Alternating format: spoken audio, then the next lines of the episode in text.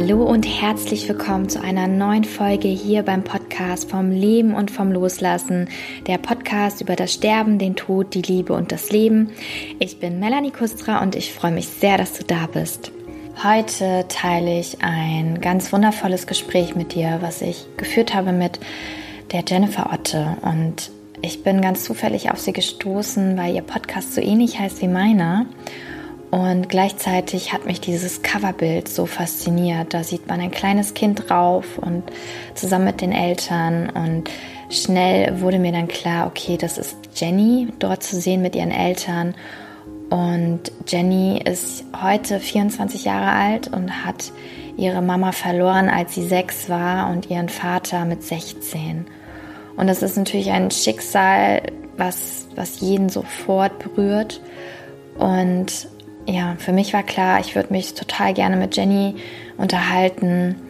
Und ja, dieses Gespräch darf ich jetzt heute mit dir teilen. Und ich bin total dankbar und froh, dass Jenny so offen mit ihrem, mit ihren Erfahrungen umgeht. Und du wirst in der Folge erfahren, was ihr geholfen hat, mit ihrer Trauer umzugehen, wie sie die Beziehung zu ihren Eltern auch über den Tod hinaus noch pflegt und aufrechterhält und auch was sie durch den Verlust ihrer Eltern lernen durfte.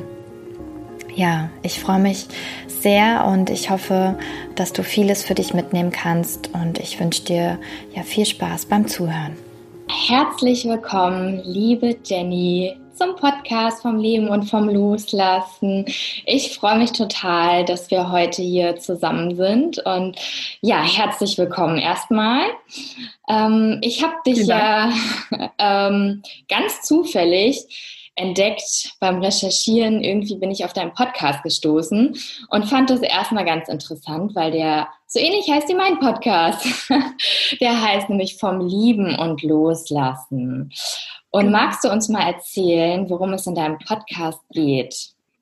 Mm, in meinem Podcast geht es vor allem auch um meine Geschichte. Ich muss mich kurz räuspern. Mhm.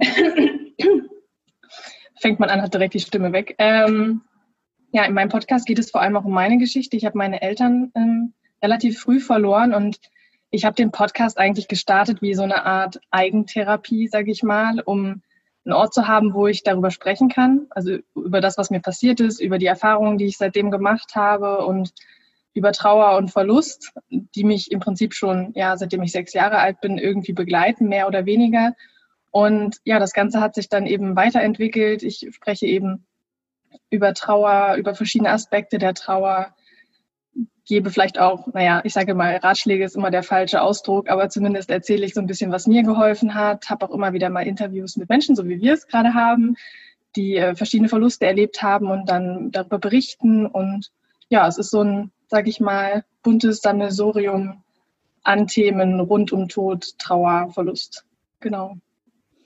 Kann ich auch sehr empfehlen. Ich habe ja reingehört und dachte mir, mit dir möchte ich mich unterhalten. Und äh, genau, das, da soll es heute auch darum gehen, um quasi dein, dein Verlust, den du erlebt hast ähm, und ja, wie du damit umgegangen bist. Und ja, da würde ich gleich mal einsteigen wollen. Ähm, du hast ja gesagt, seitdem du sechs bist, ähm, genau. hast du mit dem Thema zu tun.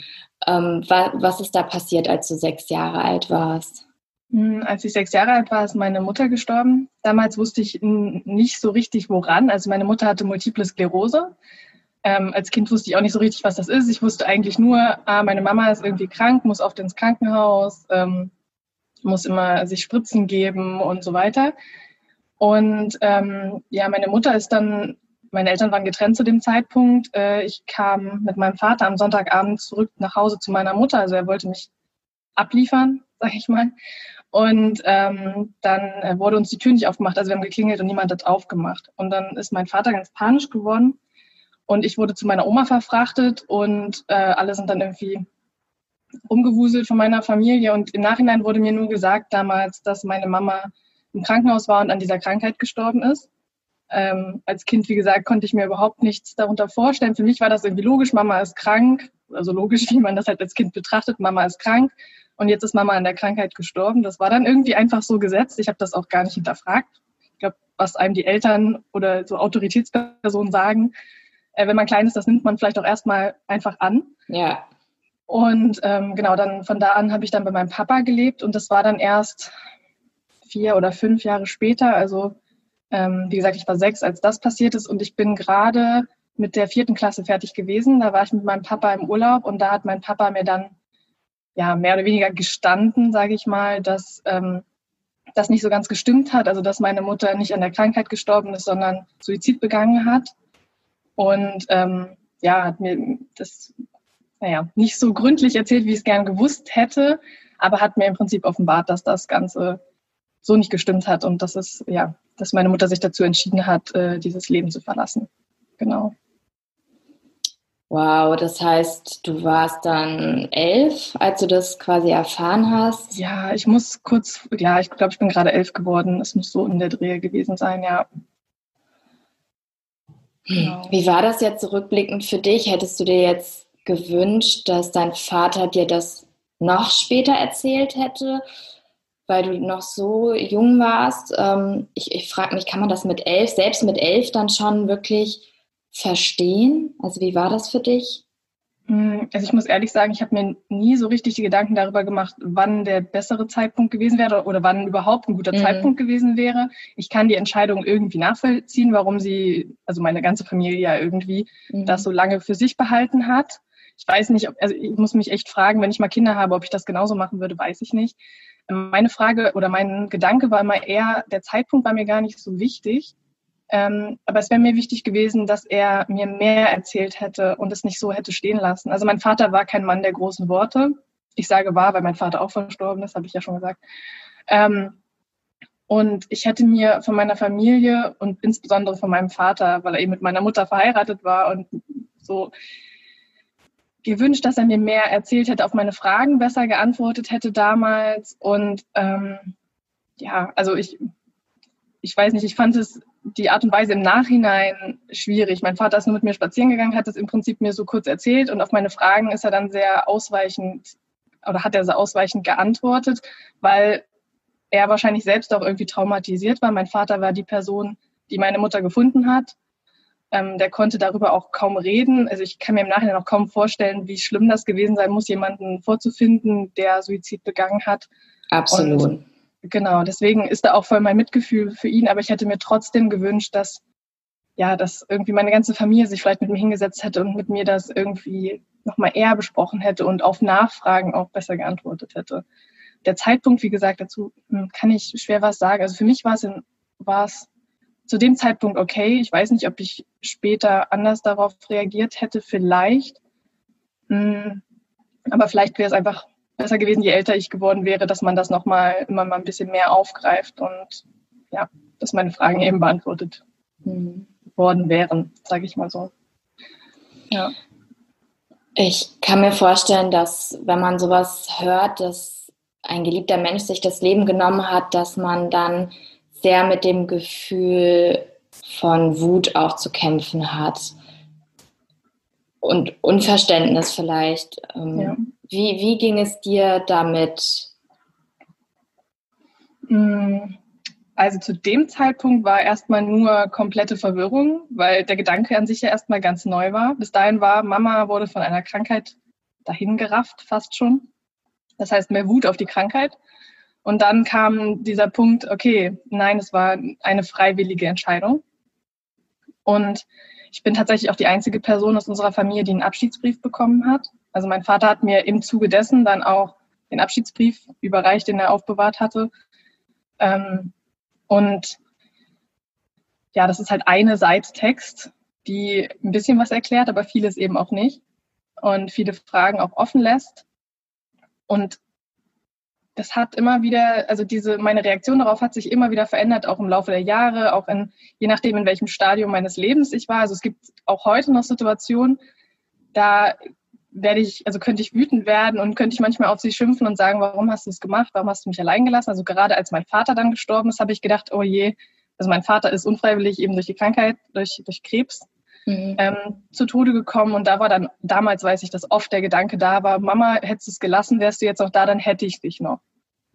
Ähm, dann wäre vielleicht vieles einfacher. Aber ich habe auch immer wieder Momente und die werden auch mehr, in denen ich sie auch verstehe, versuche ein bisschen mehr nachzuvollziehen, wie sie zu dieser Entscheidung gekommen ist und was für ein langer Weg auch dahinter steht bis zu dieser Entscheidung. Das war, also es, bei Menschen, die Suizid begehen, ich sage das jetzt mal so pauschal, das trifft vielleicht nicht für jeden zu, ähm, steht meistens ja ein ganz, ganz, ganz langer Weg. Ich habe auch im, in meinem Podcast schon mal ein Interview geführt, auch mit äh, jemandem vom Argus-Verein, ähm, der eben auch für Suizid äh, also Menschen, die jemand durch Suizid verloren hat, äh, mit denen auch arbeitet. Und er hat auch damals mir gesagt, wir sehen halt nur diese Entscheidung, aber wir sehen nicht, wie oft diese Menschen es nicht getan haben, also sich dagegen entschieden haben, es zu tun. Und ich glaube auch, dass bei meiner Mutter ein extrem langer Weg gestanden hat. Sie hat es auch ein Jahr vorher schon mal versucht, da hat es nicht geklappt. Das habe ich auch erst später erfahren und äh, auch mehr so nebenbei. Und deswegen da ist oft viel Wut oder war viel Wut. Da ist aber auch inzwischen mehr Verständnis für sie, für ihre Situation. Sie hat extrem unter der Krankheit gelitten, hatte ganz viel Unsicherheit. Die Medizin auch oder die Medikamente haben damals auch noch mehr in den Kinderschuhen gesteckt als heute. Mhm. Und genau, deswegen Sie hatte unglaublich Angst, das geht auch aus dem Abschiedsbrief hervor, unglaubliche Ungewissheit, wie ihr Leben weiter verlaufen wird, ob sie überhaupt eines Tages, also ob sie zum Beispiel heute, wenn sie noch bei mir wäre, überhaupt sprechen könnte, überhaupt gehen könnte, irgendwie am Leben teilnehmen könnte. Und ich sag mal, je älter ich geworden bin und ähm, je mehr ich auch das Leben zu schätzen gewusst habe, desto mehr habe ich verstanden, wie viel Angst sie davor hatte, dass ihr dieses Leben genommen wurde, also dass ihr vielleicht dieses Leben von der Krankheit hätte genommen werden können und dass sie dann so selbstbestimmt sein wollte, diesen Zeitpunkt selbst festzulegen und sich den nicht von der Krankheit oder dieses Leben sich nicht von der Krankheit diktieren lassen wollte. Und deswegen, es fluktuiert immer mal wieder zwischen Unverständnis, Wut, auch dem Versuch, irgendwie sie wieder greifbar für mich zu machen, weil ich weniger Erinnerungen habe und ja, genau. Hm. Ja, ja, ich glaube, das ist auch äh, schwer. Also, weil man sieht dann erstmal seine eigene Situation natürlich und seinen eigenen Verlust, aber wenn man dann tatsächlich auch versucht, sich in diese Lage hineinzuversetzen, ähm, man kann es ja auch versuchen und trotz allem weiß, hat man eigentlich gar keine Ahnung, wie es sich anfühlt, mit, mit diesen Einschränkungen zu leben. Und mir geht es manchmal nur so, wenn ich mal irgendwie Schmerzen habe oder so, ja. Also wenn ich mal Knieschmerzen habe oder keine Ahnung was, dann denke ich mir so, dann fällt mir erst dann wieder ein, so wow, wie unbeschwert ist es eigentlich, wenn ich keine Schmerzen habe. Und Knieschmerzen sind ja nichts ähm, im Gegensatz zu einer schweren Krankheit. Und da wird mir auch immer so bewusst, dass wir eigentlich ja gar keine Ahnung haben. Und dazu kommt ja auch, dass jeder auch ganz anders empfindet. Ja, ja, ich weiß auch, dass sie sich also ich sag mal, sie hat es ja nicht mehr mitbekommen, vielleicht oder vielleicht auch doch, wir wissen es nicht, ähm, dass im Nachhinein super viel gesagt wurde, wie kannst du dein Kind alleine lassen? Ist, also ich glaube, das ist eine normale Reaktion gerade von Eltern, also von Menschen, die auch Kinder haben. Und ich glaube, dass sie, also ich glaube, ich kann immer nur mutmaßen, dass sie nicht mehr, also dass sie Angst hatte, dass sie nicht die Mutter sein kann, die sie sein wollte. Und das war auch schon vorher da, weil sie eben Einschränkungen hatte. Sie hatte auch schon Probleme mit dem Laufen, ist dann immer so ein bisschen so gehumpelt, beziehungsweise ein Bein war so lahm und dann immer Probleme mal wieder mit den Augen. Wer, wer ja Multiple Sklerose so ein bisschen kennt, der weiß, dass da ziemlich viele Dinge oder ziemlich viele Einschränkungen sein können. Und sie hat auch schon damals von Leuten auf der Straße manchmal komische Blicke bekommen. Manche haben sie auch angesprochen, weil sie so, so geschwankt ist, weil sie nicht richtig laufen konnte, dass sie dachten, sie würde jetzt betrunken mit ihrer Tochter da rumlaufen. Und sie musste auch schon damals, glaube ich, viel ertragen und sich viel ja, unangenehmen Blicken aussetzen. Und ich glaube, sie hatte wirklich Angst, dass sie einfach auch gar nicht die Mama sein kann, die sie sein wollte. Das war wahrscheinlich ein Aspekt von vielen, der irgendwie dazu geführt hat. Ja. Genau. Und wenn ich jetzt so als Mama überlege, dann, ähm, dann denke ich mir nur, dass sie wirklich sehr, sehr verzweifelt gewesen sein muss, dass sie ja. dann diese Entscheidung getroffen hat. Definitiv, ja. Bist du froh, dass sie dir einen Abschiedsbrief hinterlassen hat? Hat dir das ja, auf, ja, ja, ja, auf jeden Fall. Also ich bin da echt super froh drum. Ich habe dann ja auch später ähm, ja eine Therapie gemacht, beziehungsweise auch eine Trauerbegleitung gemacht. Und dann war das so ein, so ein Trittstein, sag ich mal, was, was man, was ich nutzen konnte, was ich in der Hand hatte, wo ich wusste, da, da war ihre Hand mal, da hat sie geschrieben und auch die Worte zu haben. Auch wenn es eben nur eine Seite ist, letzten Endes, aber ich konnte damit so viel bearbeiten im Nachhinein und so viel mir noch rausholen, sage ich mal, an diese, diese Worte, die ich noch hatte, gerade weil ich nicht so viele Erinnerungen habe und es auch nicht in, also es gibt Fotos von uns, aber nicht enorm viele.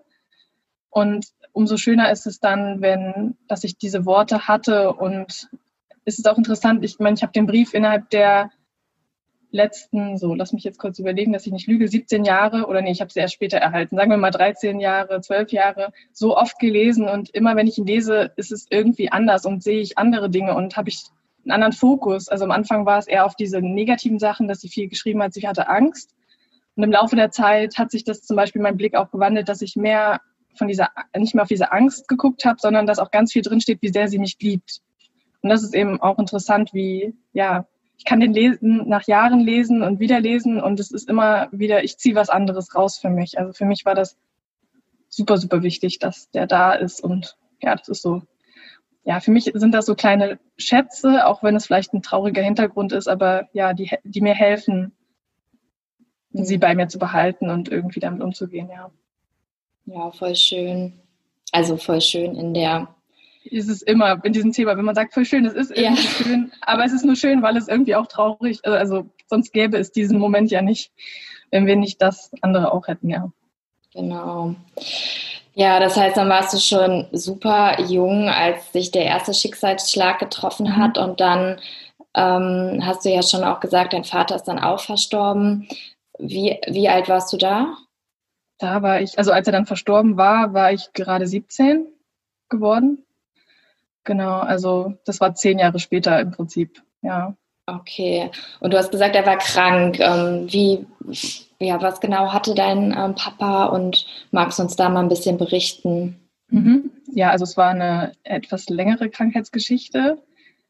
Wir, also es ist, wie es vielleicht bei vielen ist, es fängt mit so Symptomen an, wo man sich noch keine Sorgen macht. Also Rückenschmerzen und äh, ja, einfach Unwohlsein und so weiter. Und wir dachten, haben uns damals auch am Anfang gar nicht so viele Sorgen gemacht. Mein Vater war ähm, handwerklich tätig und äh, ja, man, wir haben damals gedacht, ja, der normale Verschleiß und so hat er Rückenschmerzen, gehst du ein bisschen zur Massage, machst ein bisschen Physio, so und ähm, es wurde und wurde nicht besser. Dann gab es verschiedene Diagnosen von Nierenstein zu, ach, keine Ahnung, es ist schwierig im Nachhinein alles nachzuvollziehen. Das wird dann nachher zu so einem, so ein Brei im Kopf, wenn man ähm, versucht darüber nachzudenken. Naja, und dann irgendwann kam dann die Diagnose, dass es, äh, dass es Krebs ist. Und dann wurde lange gesucht oder versucht herauszufinden, was für eine Art von Krebs es ist. Es war schwer nachzuvollziehen, weil zu dem Zeitpunkt, äh, als es festgestellt wurde, war der Krebs eben schon weit fortgeschritten, hatte schon gestreut, hatte im Prinzip schon ja fast alle Organe irgendwie befallen. Und ja, man kann dann, konnte mutmaßen, ist sich aber bis zum Schluss nicht sicher gewesen, ob es Harnleiterkrebs ist. Ähm, und hat dann, weil man eben nicht genau wusste, was es ist, mehrere Chemotherapien versucht, und, um zu gucken, welche eben anschlägt. Es hat aber keine wirklich angeschlagen. Also es hat keine irgendwie Heilung gebracht, wie das mit Chemotherapie noch oft so ist. Es hat mehr so das verlängert und ja. sehr viele Nebenwirkungen gehabt, äh, was auch echt nicht schön mit anzusehen war. Also ich meine, jeder, der das irgendwie durch hat, weiß, glaube ich, was ich meine. Und ähm, ja, also ich sag mal, bis als dann die Diagnose da war, ging es eigentlich relativ schnell. Ich, ich versuche es zu rekonstruieren. Ich glaube, wir hatten im April oder Mai die endgültige oder halbwegs endgültige Diagnose und mein Vater ist im Oktober verstorben. Also es waren dann nur noch wenige Monate. Mhm. Genau, und äh, ja, mit vielen Krankenhausbesuchen und äh, meine mein Vater hat dann nochmal geheiratet, äh, vier oder fünf Wochen vor seinem Tod. Wow, echt? Ja, also die wollten schon ganz lange heiraten, meine Stiefmama und er hat aber immer nicht funktioniert, weil äh, ja verschiedene papierliche Sachen, sie war noch äh, auf dem Blatt Papier noch verheiratet und naja, äh, hin und her jedenfalls und ähm, sie hatten auch, also mein kleiner Bruder war auch schon geboren, also ich habe zwei Stiefbrüder und dann haben aber meine Stiefmama und mein Papa haben nochmal ein ja, Kind bekommen, mein Halbbruder im Prinzip. Und ähm, die beiden wollten heiraten und dann haben sie das kurz vorher noch standesamtlich gemacht und zwei Wochen vorher, das waren glaube ich ja knapp zwei Wochen vorher, haben sie auch nochmal dann eine freie Trauung gehabt und von dieser freien Trauung, also wir haben dort übernachtet, wo das war und sind konnten nicht mal bis zum Ende bleiben, weil mein Vater direkt von da ins Krankenhaus gekommen ist und dann auch nie wieder nach Hause, also direkt vom Krankenhaus dann ins Hospiz. Also das waren dann wirklich nur noch ein paar Tage von dieser freien Trauung bis zum ja, bis zu seinem Tod im Hospiz, genau. Wow, oh krass. Ja. Warst du, Warst du bei dem, bei dem Todeszeitpunkt deines Vaters dann dabei? Nein, leider nicht. Also was heißt leider nicht? Ich weiß ja immer nicht, wie das dann gewesen wäre. Ich war viel im Hospiz. Ich war zu, der, zu dem Zeitpunkt ja noch in der Schule. Ähm, ich habe dann aber, ähm, naja, die Vereinbarung gehabt, dass ich dann auch mal fehlen darf in der Schule und so, dass ich dann auch tagsüber mit ins Hospiz durfte, weil wir uns auch mal abgewechselt haben, damit nicht irgendwie zehn Leute immer in diesem Zimmer im Hospiz sind, weil mein Vater das ja auch unglaublich überfordert hat, wenn da mehr als zwei Leute waren. Und deswegen ähm, haben wir uns mal abgewechselt. Ich war manchmal tagsüber, dann war abends meine Stiefmama, meine Oma und alle möglichen Leute, die irgendwie da waren. Und ich war in den letzten Tagen sehr oft da und dachte immer, oh, jetzt ist es bestimmt bald vorbei, jetzt ist es bestimmt bald vorbei. Oder uns wurde dann auch gesagt, es ist nicht mehr lang, es ist nicht mehr lang. Und ähm, er ist dann aber, wie wahrscheinlich, also so wie ich das immer höre, gehen viele Menschen, wenn keiner im Raum ist oder zumindest keiner der Angehörigen. Und so ist auch mein Vater in den frühen Morgenstunden, als niemand von uns dort war, ähm, nur die, die Leiterin des Hospizes, die war dann da. Ähm, aber von uns war niemand da, als er gegangen ist. Genau, oder als er gestorben ist. Ich möchte das ja eigentlich mal beim Namen nennen. ja. Wie hast du die Zeit empfunden im Hospiz? Ja, schwierig. Also ich muss sagen, es war, hm, wie sage ich das? Also es war natürlich schwer und schrecklich, das alles mit anzusehen, wie es meinem Vater ging und so. Aber die Zeit dort trotzdem habe ich als sehr intim empfunden und sehr hm, schön ist das falsche Wort. Intensiv, sowohl in positiver als auch negativer Hinsicht. Also ähm, wir hatten halt dann noch viel Zeit zusammen, nicht so viel, wie ich natürlich gewollt hätte. Aber wir waren sehr für uns. Es war eine unglaublich schöne Atmosphäre. Die haben sich dort alle mega gut um meinen Vater gekümmert, um uns gekümmert. Wir hatten ganz, ganz viel Unterstützung dort. Und ähm, es stand ja auch zwischenzeitlich im Raum, ob er nicht zu Hause bleiben möchte. Wir waren allerdings vier Kinder.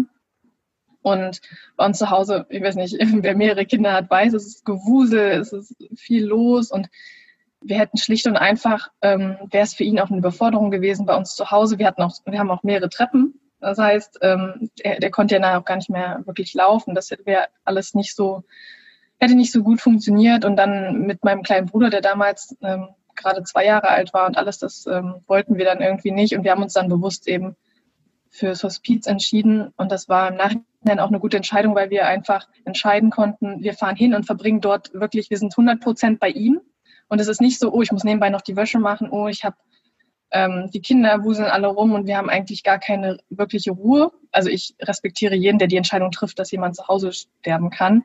Es ist bestimmt auch in vielen Fällen total schön, wenn derjenige zu Hause sein kann, dort, wo er vielleicht, weiß ich nicht, 20, 30, 40, 50 Jahre gelebt hat. Für uns war es aber eben die richtige Entscheidung, dass mein Vater im Hospiz stirbt und die uns haben uns dort natürlich auch Dinge abgenommen, wie ihn zu waschen vielleicht und so weiter, was für ihn auch unangenehm war, wenn wir das getan haben. Also gerade wenn ich das getan habe als seine Tochter, wo er mich vor 15 Jahren vielleicht noch geduscht und äh, Windeln gewechselt hat, wenn das dann auf einmal die Rollen so früh schon vertauscht werden. Ja. Also auch spät ist das, glaube ich, merkwürdig, aber ähm, das war ihm super unangenehm, wenn ich da irgendwas für ihn tun musste, was irgendwie was mit Körperhygiene oder so zu tun hatte. Und deswegen ähm, war es für ihn, glaube ich, angenehmer, wenn das dort Menschen tun, die da, das, dafür eben ausgebildet sind und das für die das Alltag ist und wir da sein können, wirklich für die ja, für die Momente, für die Erinnerungen, Emotionales und so weiter und ähm, man einfach zusammensitzen kann. Ja. Genau. Ja, ich glaube auch, dass es ähm, in solchen Situationen oftmals ähm, ja eine große Unterstützung ist, wenn man da einfach professionelle ähm, Menschen noch um sich herum hat. Und ich kann das auch nachvollziehen, was du sagst mit der ähm, Atmosphäre. Ich kann mich auch noch erinnern, als ich das erste Mal im Kinderhospiz war. Und ich war total angespannt davor, weil ich ähm, irgendwie das Schlimmste erwartet hatte natürlich. Und dann bin ich da rausgegangen und ich habe mich dann auch ganz schlecht oder komisch gefühlt, als ich dann irgendwie erzählt habe, ähm, wenn Leute mich gefragt haben, es war irgendwie schön. Und die konnten das gar nicht verstehen, aber ich kann es ich ja auch gar nicht beschreiben, weil diese Atmosphäre dort war irgendwie so friedlich und so liebevoll. Ja, genau. ja. Das war irgendwie was ganz Besonderes und das hat mich total überrascht. Ja, und fand ich auch. Also am Anfang war der Gedanke natürlich noch komisch, du kommst in ein Haus, in dem im Prinzip lauter sterbende Menschen liegen. Also Menschen, die bald sterben werden. Und am Anfang war das natürlich merkwürdig, aber irgendwann war das so, ich bin in, durch diese Tür getreten und es war automatisch so eine Entschleunigung. Es war irgendwie ruhig, es war genau friedlich, trifft es ganz gut. Ähm, ja, ist schwer zu beschreiben und auch schwer irgendwie zu greifen, aber ja, so, so hat sich's angefühlt, ja. Ja, das heißt, du warst dann 17 und quasi vollweise. Ähm, genau, ja. Wie, ja, wie bist du dann mit dieser unglaublichen Trauer umgegangen, als dein Vater dann auch noch ähm, verstorben ist?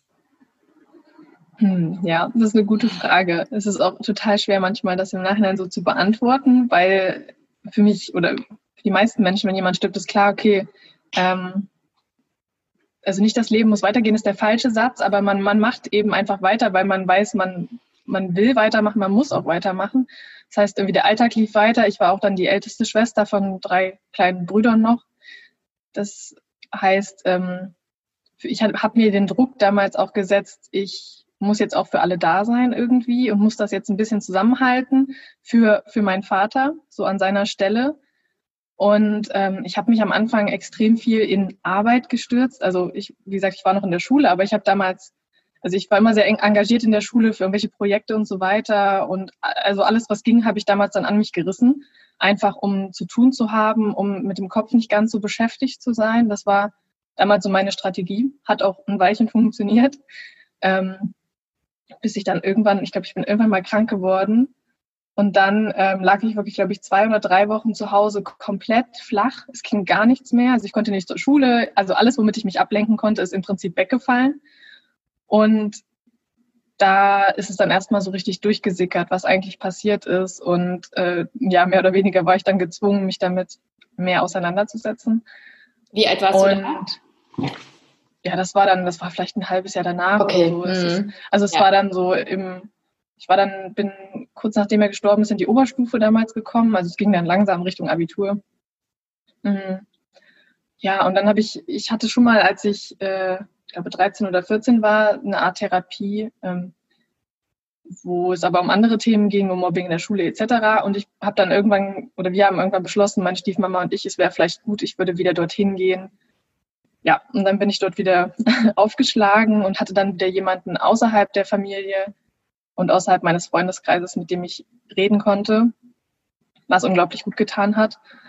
Und ja, ähm, es war zu der Zeit einfach alles sehr, sehr viel. Also mein Abitur kam, wie gesagt, immer näher. Der Schuldruck war relativ groß, auch wenn ich gut in der Schule war, aber es war trotzdem eine große Belastung, auch weil ich versucht habe, in der, in der Schule immer so zu tun, als wäre alles so halbwegs gut, weil ich keine Lust hatte, dass irgendwie alle mitkriegen, wie es mir geht. Ähm, also außer natürlich irgendwie meine besten Freunde. Und ja, also ich habe versucht zu performen, sagen wir es mal so. Und ähm, dann irgendwann habe ich beschlossen, dass ich dort in dem Haus nicht mehr wohnen kann, wo eben mein Vater gelebt hat und dass ich auch das nicht schaffe, noch für meine Brüder und so, so viel da zu sein. Also ich habe das wirklich, ich, also ich, im Nachhinein würde ich sagen, ich hatte eine Art Burnout. Das ist so ein bisschen ausgelutschter Begriff, aber es war wirklich echt heftig. Ich saß auch so oft einfach in der Therapie und konnte nicht mehr, also auch von den Kräften einfach nicht mehr. Trauer allein ist ja schon so, total viel. Ja. Aber das Ganze tun und ich habe eben, meine Stiefmama hat auch gearbeitet, hatte auch ähm, oft Frühdienst und dann, wie gesagt, im Nachhinein, sie, wir mussten irgendwie klarkommen ohne meinen Papa. Das heißt, ich hatte auch meine Brüder oft morgens, ähm, musste die fertig machen und meine Brüder sind alle super schusselig und zu dem Zeitpunkt zumindest. Also man, ich musste halt immer hinter allen hinterher sein und meine Stiefmama auch. Und dann mein kleiner Bruder war, wie gesagt, erst zwei. Also der, den musste ah. füttern und ja. anziehen und morgens aufs Töpfchen und so weiter und dann in den Kindergarten bringen. Und dann ja, habe ich morgens irgendwie alle fertig gemacht, wenn sie im Frühdienst war. Habe sie dann, habe dann die Großen in die Schule gebracht, die Kleinen in den Kindergarten und bin dann selbst in die Schule. Wow. Und dann hatte ich morgens, ich glaube, ich hatte einmal morgens irgendeinen Test in irgendeiner, irgendwie, ich, ich hatte kaum gelernt, weil ich keine Zeit hatte. Und dann ich, bin ich in dem Test einfach nur in Tränen ausgebrochen, weil ich nicht mehr konnte.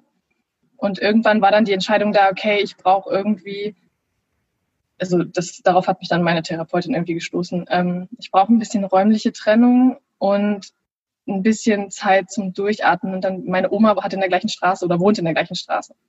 Und ich habe früher ganz oft bei meiner Oma äh, gelebt innerhalb der Woche, weil mein Vater in meinem Ausland gearbeitet hat oder lange Zeit im Ausland gearbeitet hat. Und dann war irgendwann die Entscheidung da, ähm, ich möchte für dieses eine Jahr, das ich noch habe, bis zum Abitur zu meiner Oma ziehen. Ich bin nicht weit weg, ich bin nur am anderen Ende der Straße, kann also meine Familie, meine Brüder regelmäßig sehen, aber habe ein bisschen mehr Raum für mich und auch um mich auf mich und meine Dinge zu konzentrieren.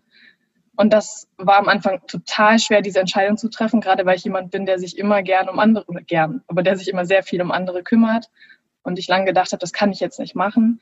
Und irgendwann war dann der Moment, okay, ich muss das jetzt tun, um klarzukommen, weil ich mich sonst komplett verliere. Das war mein Gefühl damals. Ich habe das Gefühl gehabt, ich verliere mich komplett. Und dann ähm, ja, bin ich rüber zu meiner Oma gezogen für dieses eine Jahr. Es war jetzt nicht mehr so lange. Und das war einfach gut, um ein bisschen Abstand zu kriegen. Und ja.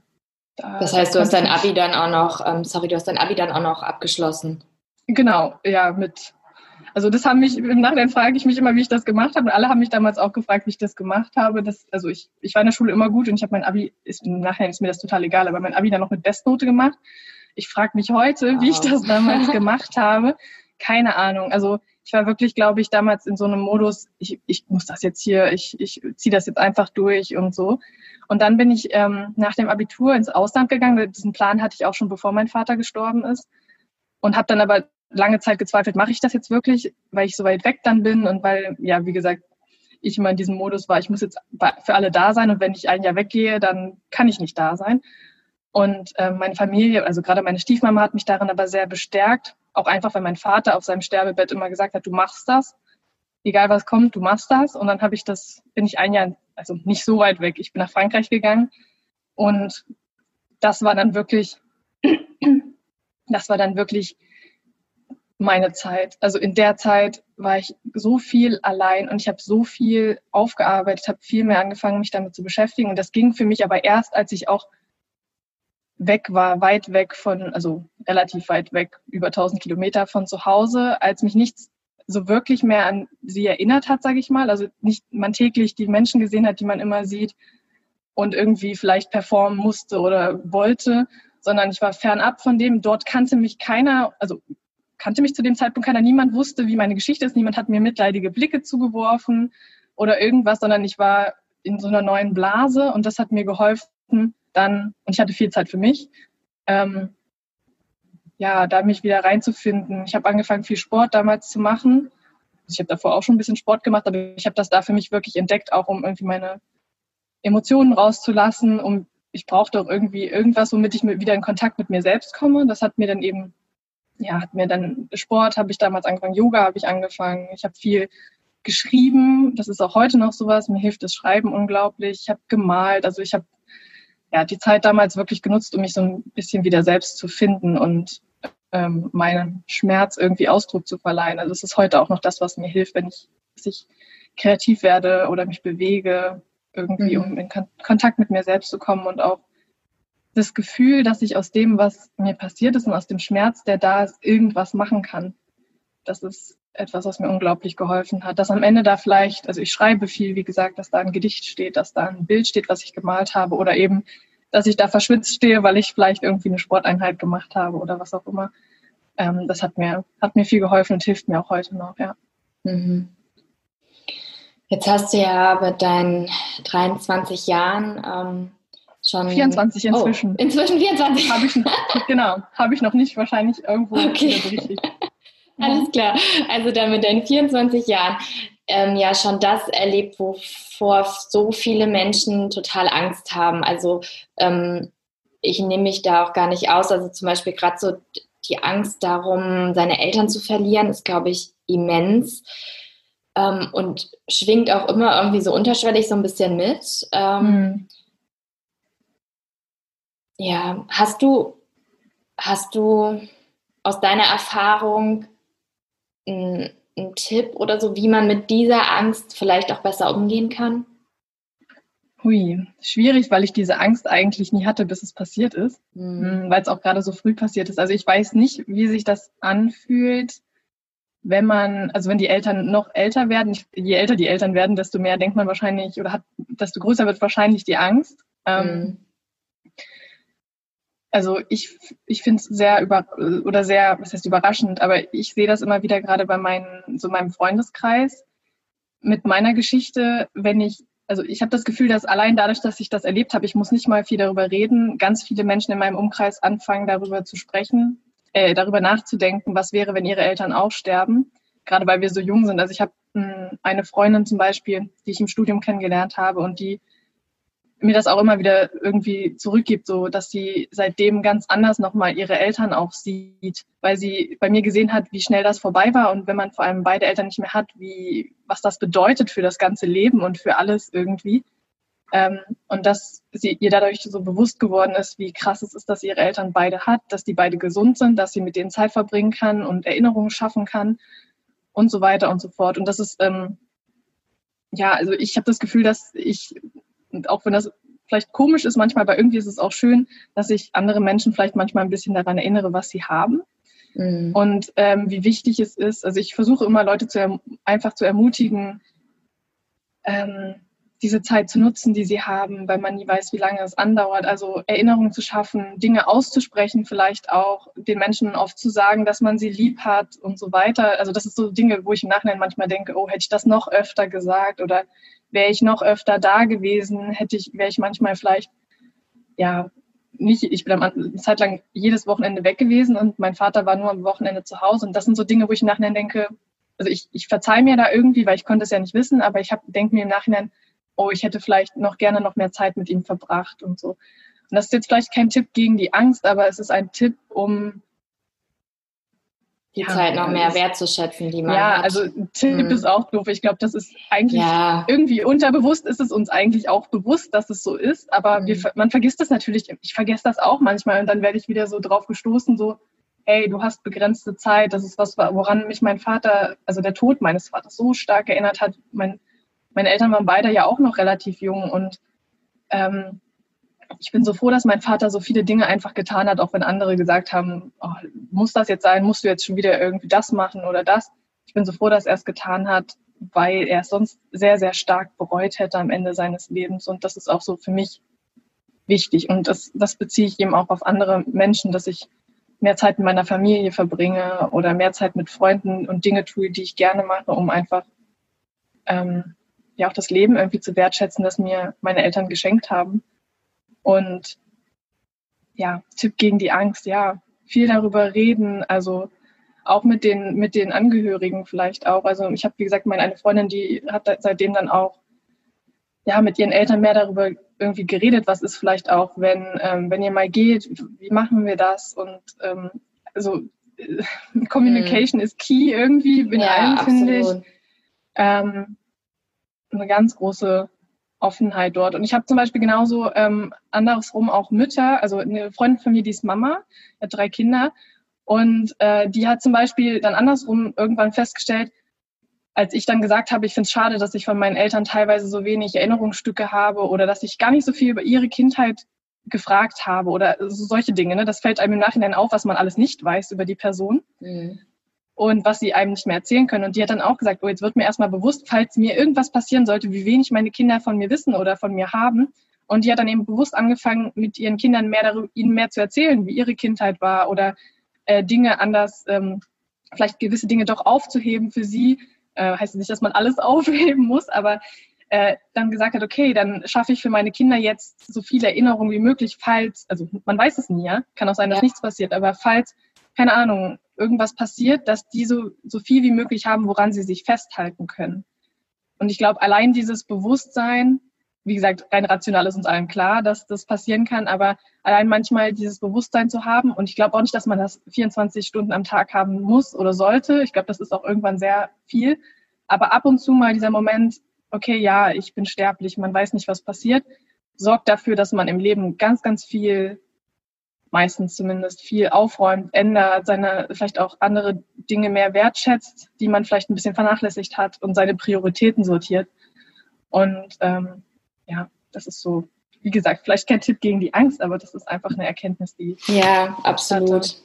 Ja. Ich habe jetzt zum Beispiel auch angefangen und ähm, nehme für meinen Sohn auch immer regelmäßig jetzt Sprachnachrichten auf. Super schön, ja. Ja, weil ich mir gedacht habe, so, ach, weil man vergisst einfach so viel, ja, das ist echt erschreckend. Ja. Ähm, und dann dachte ich mir so, allein die Vorstellung, ja, wenn er dann irgendwie mal 18 ist oder so und er hört mich dann völlig dramatisch reden in der Sprachnachricht, wie ich gerade irgendwie erzähle, dass ich ihn in den, in den Kindergarten abgegeben habe und so traurig bin oder so, da habe ich mir ja. gedacht, das ist vielleicht einfach dann auch ja eine schöne Erinnerung irgendwie.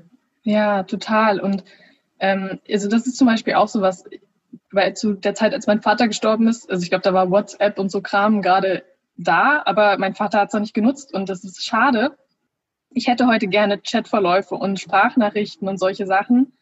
Habe ich leider nicht. Ähm, und ja, man vergisst das dann so schnell. Und das ist mir jetzt aufgefallen, als wir, ist ein bisschen komischer Gedanke vielleicht, wir ziehen gerade um, wie gesagt. Und da fängt man ja meistens dann auch an, ein bisschen auszusortieren und Sachen vielleicht zu überlegen, ob man sie entsorgt. Ich habe keine Kinder, aber ich habe automatisch überlegt, ist das etwas, was ich vielleicht aufhebe, nicht nur für mich, sondern für wen auch immer, falls, es, falls ich mal nicht mehr da bin. Mhm. Ist das was, was ich behalten will, einfach damit irgendwer mal da reinguckt und denkt, ach guck mal, keine Ahnung, das, das hat sie mal irgendwann geschrieben oder das weiß ich nicht. Weißt du, was ich meine so? Ja. Ähm, das ist das ist nachher irgendwie so im Leben drin, dass ich mich ab und zu mal frage, hebe ich das jetzt auf oder ist das jetzt vielleicht gerade, ja, kann das vielleicht mal irgendwann was für jemand anders sein, so wie der Abschiedsbrief von meiner Mama, was für mich war. So. Mhm. Ja. Deswegen total schön mit dem, mit den, mit den Sprachnachrichten, die du aufnimmst. Oder manche Leute schreiben dann ja auch Briefe irgendwie an ihre Kinder.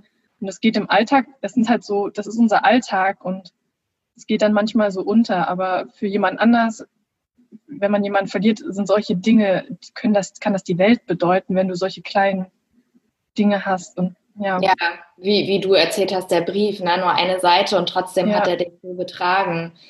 Ja, oder trägt das kann dich. total wenig sein. Das kann auch nur sein, dass mein Vater auf den Zettel gekritzelt hat, Brot, Milch, Eier kaufen. Ja. Das, also, so das sind, weil, also man fühlt das ja so mit Bedeutung dann einfach an. Also das können so kleine Sachen sein, ja.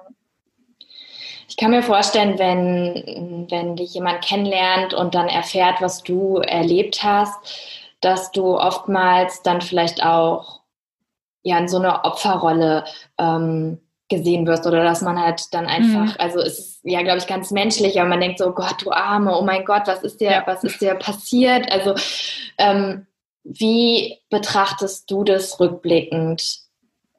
Mhm. Also es ist wirklich so ein bisschen, also ich glaube, dass ich heute auch damit anders umgehe, äh, aber es war oft so ein Zurückweichen. Du sagst das so, und es ist so gefühlt und du merkst richtig, wie der andere, vielleicht sogar körperlich, nicht nur innerlich, so ein bisschen kurz zurückweicht, weil es in den wenigsten Leben so präsent ist, dieses Thema. Und ich ja, ich war immer sehr offen damit. Ich habe immer gesagt, ich habe also ich habe meine Mama verloren, ich habe meinen Papa verloren. Also vielleicht nicht, ich habe die Leute nicht kennengelernt, habe direkt gesagt, hallo, ich bin Jenny, ich habe meine Eltern verloren. Aber sage ich mal, wenn das Thema irgendwie dahin kam, dass jemand fragt, und was ist, weiß ich nicht, was machen deine Eltern beruflich oder was auch immer. Es kann ja alles Mögliche sein. Oder feierst du mit deinen Eltern Weihnachten, dann bin ich auch so, dann lüge ich nicht, dann sage ich das halt. Ähm, und das war wirklich lange so, oh du Arme. Also entweder das wurde direkt unter den Tisch gekehrt, womit ich auch okay bin, weil das ist die Entscheidung der Leute. Wenn das zu viel ist, dann ist es zu viel. Und ich muss jetzt auch nicht jedem mein Schicksal irgendwie aufbürden oder dem darüber irgendwie was erzählen. Aber ähm, ja, wenn dieses ähm, Jetzt habe ich gerade meinen roten Faden verloren. Ähm, achso, wie bin ich damit umgegangen mit der Opferrolle? Genau. Ähm, Oder wie, wie, siehst du das? Ähm? Ja, genau. Also ich habe ganz lange dann immer direkt gesagt, das ist, fällt mir jetzt im Nachhinein auf, da du die Frage stellst, die habe ich so noch nie bekommen. Ähm, ich habe ganz lange so gesagt, ich habe meine Eltern, meine Eltern leben beide nicht mehr, aber es ist okay. So, um dem anderen gleich zu signalisieren. Ähm, also ich, weiß, ich bin okay, ja. ja, so, du musst ja. jetzt nicht, ähm, ne, du musst ja. mich jetzt nicht mit Samthandschuhen anfassen oder äh, irgendwie, keine Ahnung, zurückweichen und gar nicht mehr dieses Thema anschneiden. Ähm, Genau, also das war so, glaube ich, lange so mein Go-To-Spruch, immer so, aber alles ist okay oder mach dir keine Sorgen, es ist in Ordnung. Irgendwie so, was eigentlich auch komisch ist, aber irgendwie war das lange einfach so aus der Erfahrung raus, dass Leute immer zurückgeschreckt sind. Ähm, ja, inzwischen, ich sehe mich, ich sehe das nicht mehr so als, hm, also ich, ich, ich weiß auch gar nicht, wann ich das letzte Mal diesen Satz, den habe ich gar nicht mehr so lange bekommen, dieses Oh du Arme oder so. Es ist manchmal kurz so ein Zurückschrecken, aber ja, ich weiß nicht, irgendwie ist das nicht mehr so dramatisch für mich, weil ich glaube, das kommt auch einfach darauf an, wo man selber steht, so ein bisschen in seinem Trau auf seinem Trauerweg. Wenn, also ich habe daran irgendwie für mich halt viel reflektiert, viel gearbeitet. Das klingt immer so doof, als wäre das halt Arbeit, aber es ist irgendwie auch anstrengend, mhm. also ist es auch irgendwie Arbeit. Ähm, dass ich das für mich so ein bisschen geklärt habe und ich auch verstehe, warum es andere schockiert und warum sie mich als Arme bezeichnen. Aber für mich bin ich eben nicht mehr das Opfer oder die Arme, weil ich, ich sag mal, die Kontrolle über mein Leben irgendwie zurückgewonnen habe oder zumindest ähm, das Gefühl habe, wieder mit den Beinen auf dem, also mit beiden Beinen auf dem Boden zu stehen und mehr Halt zu haben. Und deswegen bin ich für mich nicht das Opfer und ich habe so traurig das ist, ich die meisten Menschen, also ich kenne so viele Menschen, die ähm, so, solche Schicksale auch ganz anderer Art vielleicht noch hinter sich haben und irgendwann ist da, stellt sich eben auch diese Dankbarkeit ein oder man sieht auch, was man alles daraus gelernt hat und dann geht man automatisch aus dieser Opferrolle irgendwie raus, weil man sieht, wie viel, ja, wie, dass es mich auch ein Stück weit weitergebracht hat und dass ich heute nicht da wäre, wo ich wäre. Also ist es natürlich traurig, das hätte dafür nicht passieren müssen, aber mhm es ist passiert und ähm, es ist auch nicht der Sinn der Sache, immer alles ins Positive zu kehren, aber ich sehe eben auch ganz, ganz viel, was, ähm, wo es mich weitergebracht hat und äh, ja, wie du vorhin gesagt hast, in dem jungen Alter, ja, also ich, ich wäre heute, glaube ich, nicht, hätte diese Überlegungen gar nicht, wenn das nicht passiert wäre und würde das Leben auch vielleicht anders, also nicht so viel wertschätzen, wie ich es jetzt eben tue und andere Entscheidungen treffen. Und deswegen, weil ich, glaube ich, nicht in der Opferrolle bin, ja, weiß ich nicht, ob mich deswegen andere vielleicht anders sehen oder zumindest messe ich dem dann nicht mehr so viel Bedeutung bei, wenn jemand zurückschreckt, weil ich weiß, das ist gerade sein Thema. Er hat Angst davor oder sie hat Angst davor, was total menschlich ist. Und das hat nichts mit mir zu tun. Wenn, und ich, ich bin dann auch immer so, ja, ihr müsst mich nicht in Watte packen, ich komme damit klar. Und ich glaube, dass man das irgendwann vielleicht auch ausstrahlt und dann ist es, ähm, genau, es ist irgendwie okay. Also mhm. ich ermutige auch immer alle, über ihre Eltern mit mir zu reden oder so und das nicht so also ich finde es schon schön, wenn die Leute feinfühlig sind und dann auch mal bei mir nachfragen, wie meine Eltern waren oder so. Ähm, aber ich finde es überhaupt nicht, ich weiß nicht, andere sind da vielleicht auch anders, das ist auch in Ordnung. Ich möchte ja, dass die Leute nicht anders sind, nur weil ich da sitze. Ich möchte ja trotzdem, dass meine Freundin darüber erzählen kann, was sie mit ihrer Mutter am Muttertag gemacht hat. Und ja, vielleicht ist es schön, wenn sie dann trotzdem kurz feinfühlig ist und mich in den Arm nimmt oder so. Jetzt mhm. gerade vielleicht nicht, aber so normalerweise. Aber ich möchte ja trotzdem am Leben dieser Menschen teilhaben und nicht, dass sie von mir gewisse Dinge irgendwie verstecken müssen. Also am Anfang schon, ne? aber inzwischen nicht mehr so. Ja. Ähm, wie pflegst du denn heute deine Beziehung zu deinen, zu deinen Eltern? Hast du da bestimmte Rituale, was du machst, hm? um dich ähm, hm. noch an sie zu erinnern? Ja, also ich habe regelmäßig das Bedürfnis, Fotos anzugucken, aber das war schon immer so. Ähm, ich habe keine festen Rituale, weil ich, ich bin jemand oder ich bin eine Person, die sehr intuitiv Dinge macht und ähm, die dann eben, wenn sie merkt, also wenn ich merke, ich brauche was, dann, dann nehme ich mir, also dann tue ich das einfach. Aber ich habe zum Beispiel ähm, vier Briefe geschrieben an sie. Das hat damit angefangen, dass meine Stiefmama, ich weiß gar nicht, ob das ihre Idee war oder meine, aber am ersten Geburtstag von meinem Vater nach seinem Tod hat, ich, wie gesagt, keine Ahnung, von wem die Idee kam, haben wir auf jeden Fall alle irgendwie was, also meine Brüder und ich, alle irgendwas gemacht, was wir ins Grab gebracht haben. Und da ich eben eher so der Schreibertyp bin, habe ich damals einen Brief geschrieben und den, den habe ich Gott sei Dank auch kopiert und aufgehoben, äh, habe ich den an sein Grab gebracht und meine Brüder haben gebastelt und so weiter. Und da hat das so angefangen, dass ich ähm, ja an meine Eltern irgendwie geschrieben habe und bei meinem Papa war es eher so ein Schreiben und ich erinnere mich an dich. Und bei meiner Mama war es eher, ich schreibe an dich und lerne dich dadurch kennen. Komischerweise, klingt paradox, weil sie ja nicht antworten kann. Aber bei meinem Papa hatte ich viel mehr Erinnerungen und mein Vater und ich haben ja lange Zeit einfach auch äh, zusammengelebt und auch das Ganze irgendwie zusammen durchgestanden. Und bei meiner Mama war es irgendwie ja ein Entdecken von ihr und herausfinden, wer sie ist, weil ich gar nicht viel Erinnerung hatte und sie gar nicht mehr greifbar hatte. Deswegen, das ist sehr unterschiedlich von Mama und also mhm. zwischen meinen Eltern, wie ich damit umgehe. Und ich habe ganz viel gesprochen mit Freunden, mit Familienmitgliedern. Ähm, aus manchen kriegt man mehr raus, aus manchen weniger. Das ist auch mhm. okay. Bei meiner Familie ist es tatsächlich meistens schwieriger, ähm, weil die einfach viel stärker, oder nee, die sind nicht stärker betroffen, das stimmt nicht, aber ähm, manchmal so eine, wir haben manchmal so eine Schweigekultur, gerade was meine Mama angeht, äh, was mich mal ein bisschen stört, weil ich eigentlich sehr offen bin und lieber über alles rede. Mhm. Und ähm, ich habe ganz viel, auch in den letzten, vor allem in den letzten zwei Jahren hat mich meine Mama sehr beschäftigt. Ich glaube auch einfach, weil ich, ich komme zum Beispiel auch langsam ja in das Alter. Meine Mutter hat mich, hm, hat mich bekommen, da war sie 25, ich bin jetzt 24.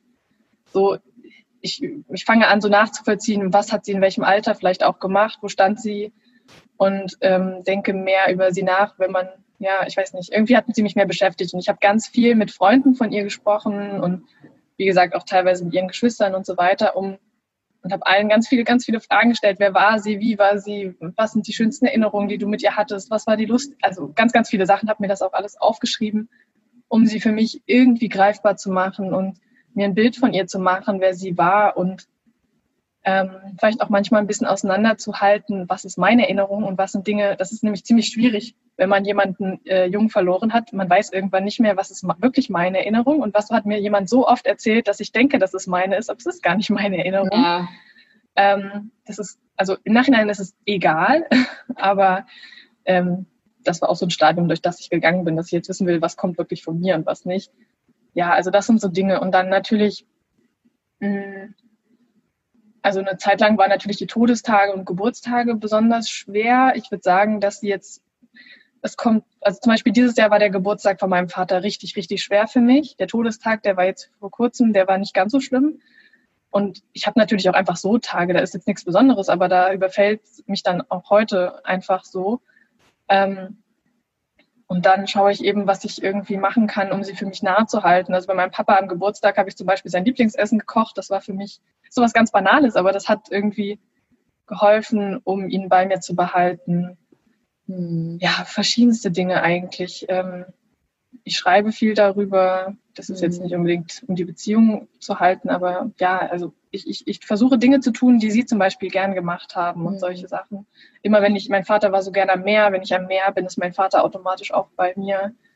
Ähm, und bei meiner Mama ist, ist es, wie gesagt, ein bisschen schwieriger, weil weniger Erinnerungen da sind, aber ich habe je mehr ich mit Leuten gesprochen habe, desto mehr habe ich zum Beispiel auch gemerkt, wie viele Gemeinsamkeiten ich mit meiner Mutter habe, ohne es zu wissen ja, also mit meinem Vater weiß ich ziemlich genau, was ich gemeinsam habe. Und bei meiner Mutter habe ich so nach und nach mitgekriegt, so, oh, das, das, so war sie auch. Oder das, das haben wir vielleicht, da sind wir uns sehr ähnlich. Und das, mhm. ist, das hat mir extrem geholfen zu schauen, was habe ich oder was trage ich im Leben weiter, ähm, was von ihr irgendwie kommt oder was mich mit ihr verbindet. Also diese Ver Verbindungen zu halten, die dort sind, die, das ist mir super, super wichtig, ja.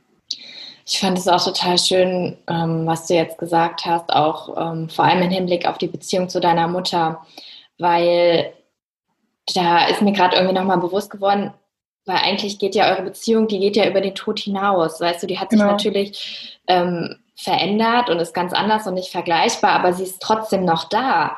Und irgendwie ja. ähm, auch zu der, nochmal im Hinblick auf die Frage von vorhin, so diese Verlustängste, die man dann hat. Also allein, dass du mir davon jetzt berichtest zum Beispiel, dass eure Beziehung noch über den Tod hinaus noch weiterhin fortbesteht, das finde ich jetzt wieder total tröstend. Also es, es hört nicht damit auf. Ja. Und ähm, ja, das finde ich total schön, was ich, ähm, genau, was ich dir noch zurückgeben wollte. Und dann noch eine andere Sache, ähm, auch dass dir jetzt immer so bewusst wird, ähm, was, was ihr vielleicht für Gemeinsamkeiten habt, du und deine Mutter auch. Ähm, ich also es ist ja schon so krass, weil du einfach so jung warst, als sie gegangen ist und gleichzeitig, ähm, also du einfach bewusst nicht mehr so viel weißt, aber ich glaube, dass da unbewusst sechs Jahre, also ich, weil ich denke mir jetzt so, mein Sohn ist jetzt 19 Monate in meinem Leben oder ich in seinem. Ja. Und er hat schon so viel, weißt du, von uns irgendwie mitbekommen. Und also da sind sechs Jahre, ich glaube, du hast so im Unterbewusstsein ähm, bin ich überzeugt davon, dass der Mensch so viel ja. noch von, von seinen Eltern ähm, oder seinen Bezugspersonen mitnimmt, was wir dann aber ja einfach vergessen, aber es ist trotzdem in dem System verankert. Ja. Und das, das glaube ich ganz fest. Und dann ja auch total schön zu sehen, dass dann Leute, die euch beide kannten, dann auch gewisse Ähnlichkeiten dann halt auch feststellen. Ja, ja, das ist einem eben so überhaupt nicht bewusst. Also mir ist nicht bewusst, was ich von ihr habe. Und also manchmal ist es für mich, ich brauche gar keine Geschenke zum Geburtstag, wenn mir jemand sagt, also das passiert mir in letzter Zeit echt oft, ähm, wahrscheinlich einfach, weil ich mehr anfange, über meine Eltern zu reden und dadurch meine Familie auch merkt, es ist okay, wenn wir das auch tun. Es belastet sie nicht und macht sie tot traurig, sondern sie, ich brauche das. Ich hab, musste so oft sagen, gerade zu meiner Oma, Oma, es macht mich nicht traurig, sondern es tut mir gut. Bitte rede über sie. ähm, und wenn mir dann, also ich habe das manchmal so, dass dann äh, auch mit einer Freundin, mit der Mutter von meinem besten Freund, die war auch mit meiner Mama befreundet, dann manchmal einfach so kommt, oh Jenny, wie du gerade geguckt hast, das hat mich total an Kerstin, also an meine Mama erinnert. Oder wie du da in der Tür, das sind so kleine Sachen, wie du in der Tür stehst oder also gerade so, so Gesten und so sind wohl, also ne, ich kann es halt selber nicht sagen, aber wird mir immer oft gesagt, dass so Gesten, Blicke, dass ich da interessanterweise sehr ähnlich zu meiner Mutter bin. Wie gesagt, keine Ahnung, ob man sich das abschaut, ob das vielleicht auch irgendwo gespeichert ist. Aber anscheinend, ähm, ja, das, ich bin auch immer wieder überrascht.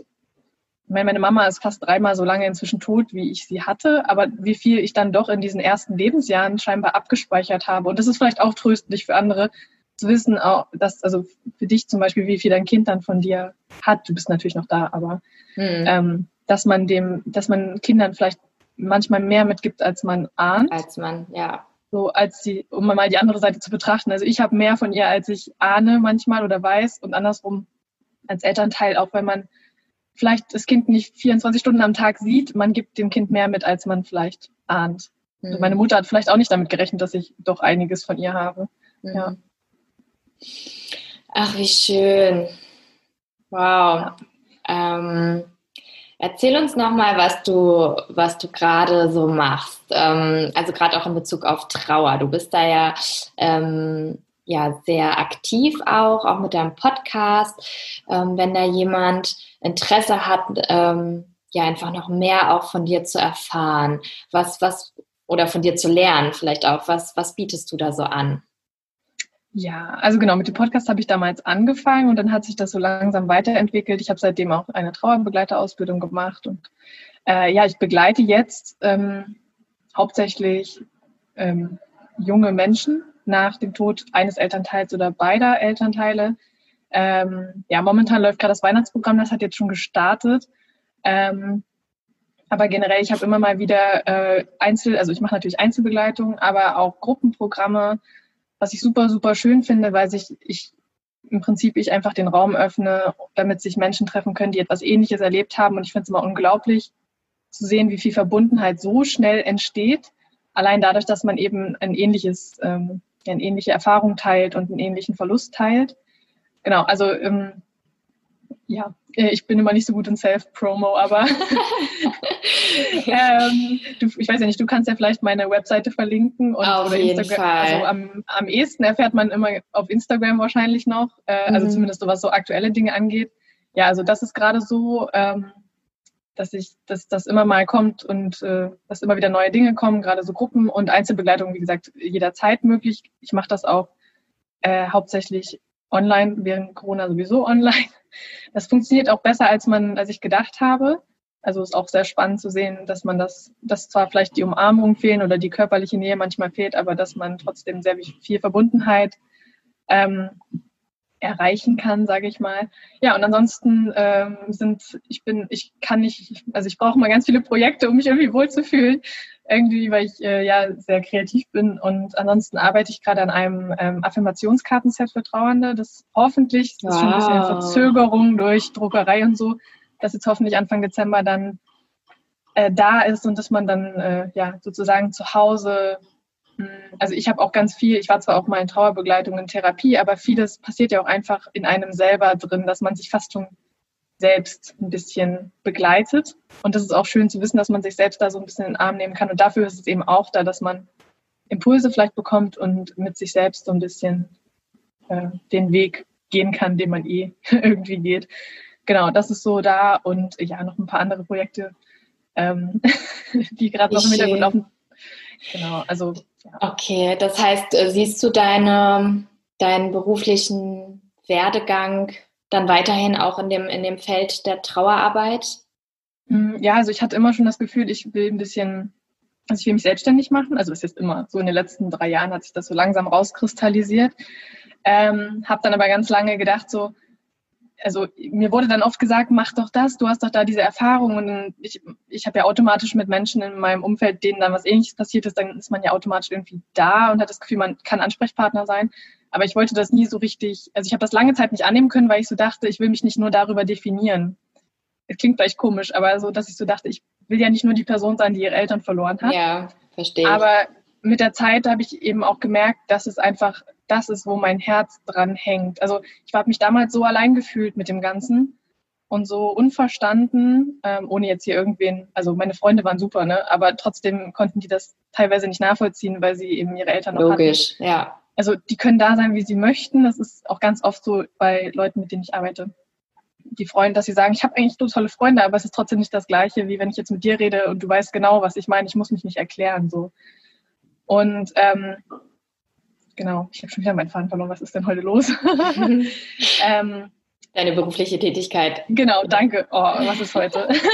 ich kenne das. ja, äh, weil man so viel redet. Ja, genau. Und ähm, für mich ist es, also es ist das, was ich von Herzen gern tue, dann anderen Menschen, für andere Menschen da zu sein. Es geht gar nicht darum, ich nehm, kann denen wieder die Trauer wegnehmen, noch sonst irgendwas machen. Ich bin einfach nur da, halte, manchmal halte ich nur mit aus, manchmal halte ich nur die Stille mit aus. Oder ja, du kennst das ja vielleicht auch so ein bisschen. Ähm, mhm. man, ich bin einfach da und begleite eben so gut ich kann und schaue, was derjenige vielleicht braucht und wie ich da unterstützen kann. Und das und auf vielfältige Weise eben versuche durch verschiedenste Projekte, auch durch den Podcast irgendwie ja was zu geben oder daraus, was ich vorhin schon gesagt habe, daraus was zu machen, was mir passiert ist ähm, und anderen Menschen da irgendwie eine Stütze sein zu können. Ja. Voll schön. Ich werde das auf jeden Fall verlinken. Und ja, und dann ähm, habe ich aber noch eine letzte Frage für dich. Ja.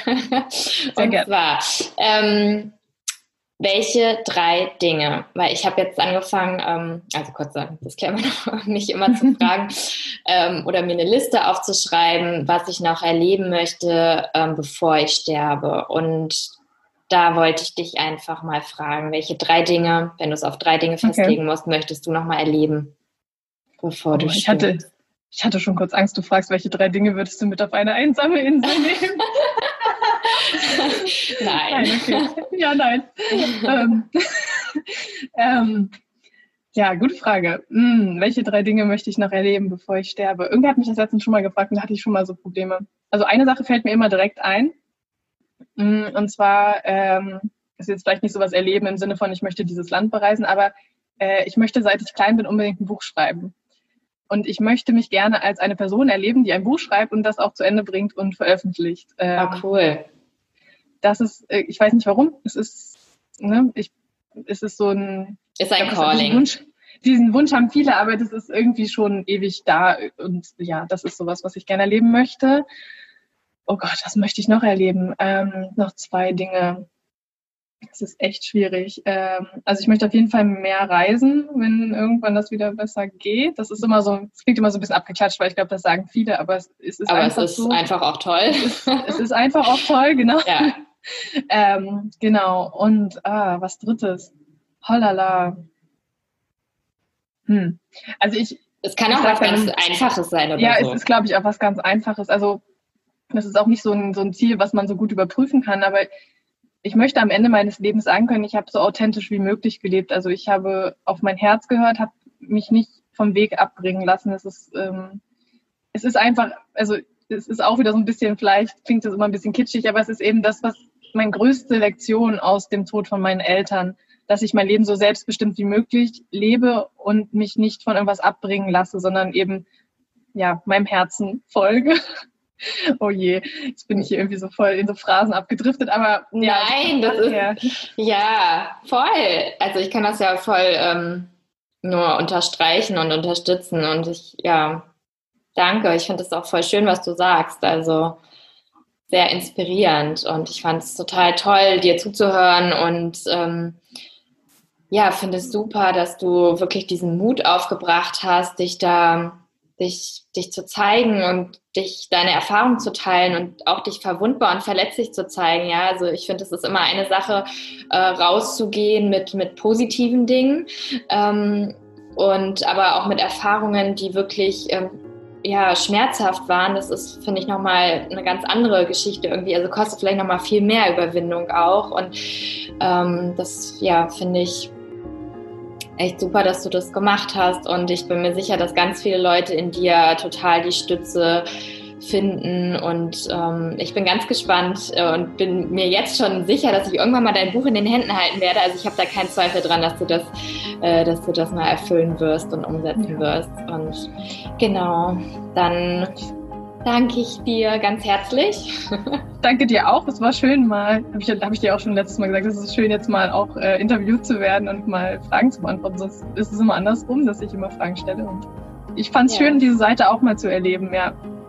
Ich danke dir fürs Zuhören. Das war's schon wieder. Und ich hoffe, die Folge mit der lieben Jenny hat dir genauso gut gefallen wie mir. Und wie gesagt, alle Informationen zu Jenny und zu ihrer Arbeit findest du auch in den Show Notes. Ähm, schau da gerne mal vorbei.